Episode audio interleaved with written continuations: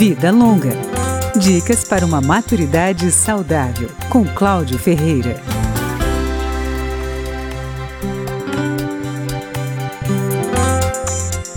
Uma plataforma na internet chamada PAP ou Pessoas Ajudando Pessoas faz a intermediação entre quem precisa de companhia e quem pode oferecê-la. O serviço nasceu a partir de outra experiência, o Personal Sênior, que tinha acompanhamento para consultas, exames e sessões de cinema. A PAP ampliou o rol de atividades.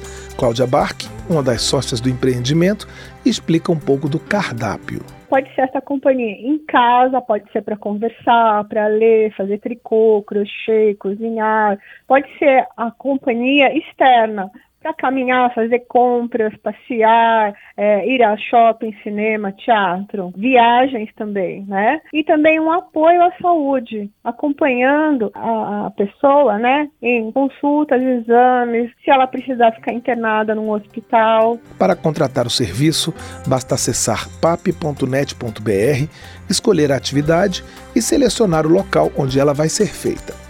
Ao dar um Enter, aparecem as pessoas que fazem o tipo de acompanhamento, que informalmente também são chamadas de PAPs.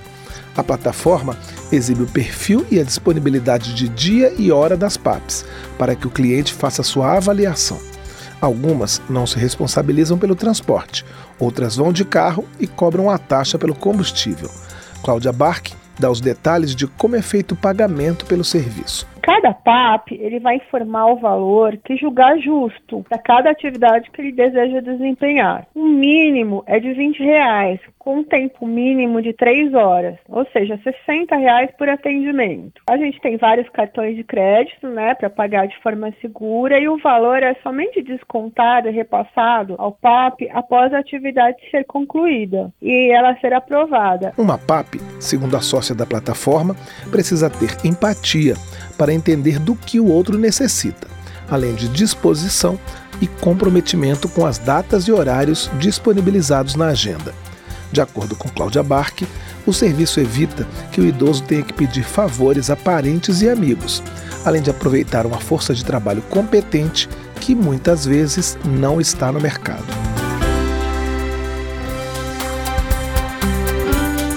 Vida Longa, com Cláudio Ferreira.